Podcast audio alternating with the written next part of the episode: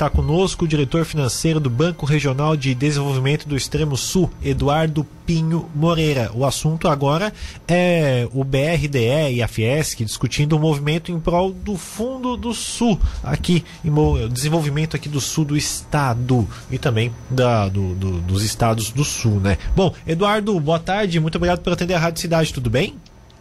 Tudo bem, Marcos Vinícius? Alegria conversar com você e ouvir muitas notícias que você foi publicada agora, muitas interessantes mesmo. Parabéns aí pelo jornalismo de vocês.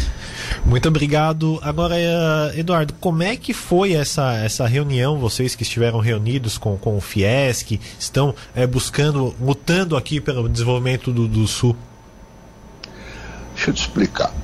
É, eu fui deputado constituinte, né? Então, durante anos, os anos de 87 e 88, nós elaboramos a nova Constituição, essa Constituição que está vigindo no Brasil, com modificações que foram feitas ao longo do tempo.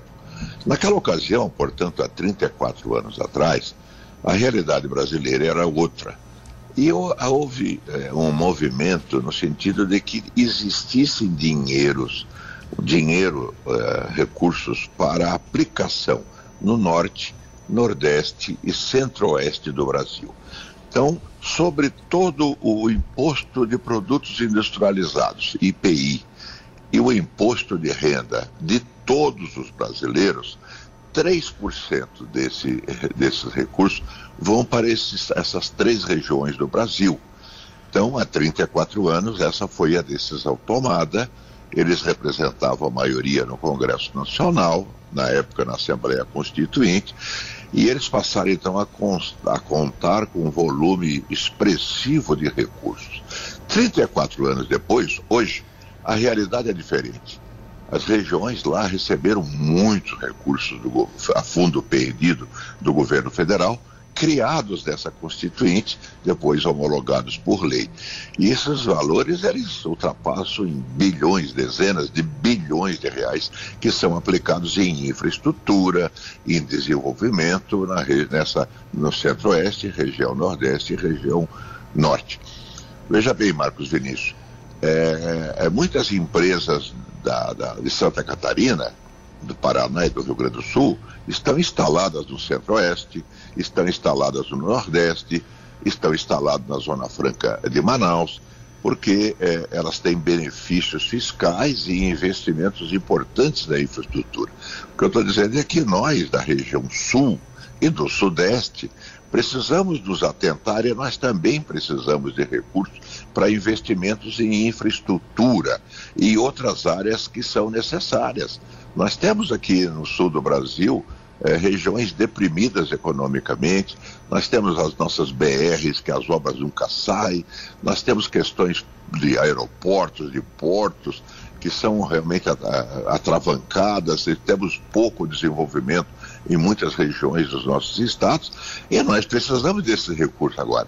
Então, é, eu fui a Brasília junto com outros diretores do BRDE, um do Paraná e outro do Rio Grande do Sul, conversar com representantes das três bancadas do Sul, no sentido de que houvesse um movimento de que nós tivéssemos recursos orçamentários da União, um fundo constitucional que permitisse esse desenvolvimento. E agora, para conseguir esse intento, Marcos, nós precisamos da participação do setor produtivo das federações, das indústrias, do comércio, enfim, das associações comerciais, e eu comecei essa reunião com o presidente da Fiesc, que adorou a ideia e com certeza estará presente junto com as federações dos três estados do Sul para conseguirmos aprovar essa emenda à Constituição Federal. Marcos Vinícius. Então, essa articulação deve continuar. Outras entidades devem é, ser parceiras também nisso?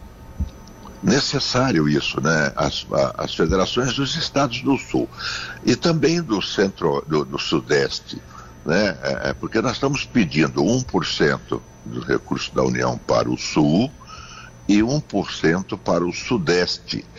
As outras três regiões que eu falei anteriormente, elas já têm 3%, nós estamos pedindo menos. E para isso, então, nós tivemos que envolver as bancadas é, de São Paulo, do Rio de Janeiro, de Minas Gerais, do Espírito Santo, para que a gente tivesse um número mais robusto de parlamentares, deputados federais e senadores que possam nos auxiliar em aprovar essa emenda constitucional. Então, é um trabalho que está em curso, não parou, e naturalmente que eles estão conseguindo as 161 assinaturas necessárias para entrar no Congresso Nacional é, dessa emenda constitucional. Eu tenho certeza que em uma, duas semanas, esse é um ano atípico, é, na verdade não é um ano atípico, o período atípico da eleição, né? É, do período eleitoral. Mas, de qualquer maneira, é uma boa bandeira daqueles que pretendem é, se reeleger ou se eleger deputados e senadores. Pois é, o senhor citou um, um fato importante que é a questão da eleição, né? Podemos ter uma mudança muito grande tanto na, na, Câmara dos Deputados quanto no Senado também. Essa medida que vocês tentam articulação seria para ser aprovada esse ano ainda, para não ter que fazer toda a articulação novamente? Esse ano sim. Inclusive, é, a, a, emenda já está com a assinatura, como eu disse, dos representantes de todos esses estados do Sul e do Sudeste. É, é, o líder do governo na Câmara dos Deputados, o deputado Ricardo Barros, é do Paraná, portanto está em, envolvido na aprovação. Eu te diria, eu estou otimista de que nós possamos aprovar essa emenda esse ano ainda, incluir no orçamento da União, para quem sabe é, o ano que vem nós temos disponíveis esses recursos para investimento no Sul e no Sudeste, como é, eles têm lá no Norte e Nordeste. Eu, eu tive lá na, em Brasília algumas semanas atrás participando de um evento sobre bancos de desenvolvimento e o Banco do Nordeste estava lá. Os números que eles apresentam são impressionantes, muito recurso. E eles vêm de fundos constitucionais, fundos orçamentários. Por isso nós temos que ir atrás disso, porque aquilo que foi criado há 34 anos atrás numa realidade é totalmente diferente hoje. Repito, muitas indústrias nossas foram se instalar no Nordeste, no Norte, por benefícios fiscais e obras de infraestrutura que nós temos dificuldade. Eduardo, quando a gente fala em recursos na casa de 1% só para cada estado, é, a gente não consegue mensurar, mas em números, quanto seria mais ou menos esse valor? Claro eu, que muda, né? É, para cada para o Sudeste, eu imagino que seria na faixa de 5 bilhões de reais. Muito dinheiro, né? Muito dinheiro. lá no Norte Nordeste vai mais de 15 bi para eles, todo ano. Sem precisar devolver, gasta investir lá. Né? E nós queremos 1%, pelo menos 5 bilhões aqui, 5 bilhões no Sudeste, para nós investirmos. Nós temos, você ter uma ideia, no final, o ano passado e início desse ano, nós tivemos uma grande estiagem que pegou o oeste dos três estados do sul. O prejuízo ultrapassou 60 bilhões de reais. Então nós temos que fazer obras de irrigação, existem muitas indicações é, é, para esses recursos que eu estou falando para você. Perfeito, então deu para a gente entender bastante essa luta. Esperamos que consiga dar frutos o quanto antes. Eduardo, quero agradecer sua participação conosco. Muito obrigado por atender a Rádio Cidade. Uma boa semana para o senhor. A vocês todos também. Um abraço a todos os ouvintes. Obrigado.